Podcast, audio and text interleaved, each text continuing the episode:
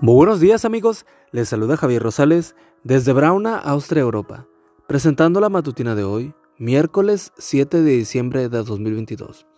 La matutina de jóvenes ya por título, No es bueno que Dios esté solo. La cita bíblica nos dice, Ahora déjame en paz, que estoy ardiendo de enojo y voy a acabar con ellos, pero de ti voy a hacer una gran nación. Éxodo 32:10. El secreto para hacer del año que viene el mejor de todos es no dejar a Dios solo ni un día solo. Ya sabemos que el ser humano no fue creado para estar solo, Génesis 2.28. Y aunque Dios creó a la mujer y al hombre para que se complementaran mutuamente, la soledad a la que me refiero es otra. Fuimos creados con el expreso propósito de tener una comunión con Dios. Dios quiere estar con nosotros, le gusta nuestra compañía. Los seres humanos, creados para vivir en comunión con Dios, podemos encontrarle sentido de la existencia y de su auténtico desarrollo únicamente en esa comunión. Creados para descubrir en Dios nuestro mayor gozo. En nada más nos será posible encontrar lo que puede colmar los anhelos de nuestro corazón y satisfacer el hambre y la sed espirituales. El enaje de Guay, La Educación, página 112.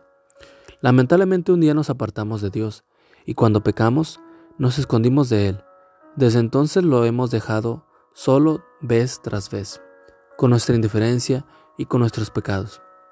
Sin embargo, vez tras vez Dios nos ha buscado. Buscó a nuestros primeros padres en Edén y nos busca a ti y a mí.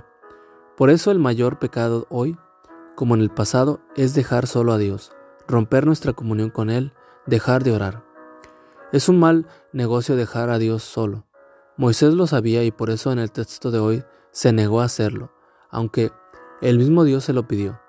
Eso es lo que Satanás quiere que hagamos, que cada uno de nosotros deje solo a Dios y que Dios deje solo a la raza humana.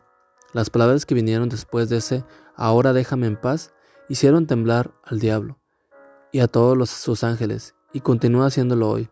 Entonces Moisés oró. Éxodo 32:11. Hay un gran poder en la oración.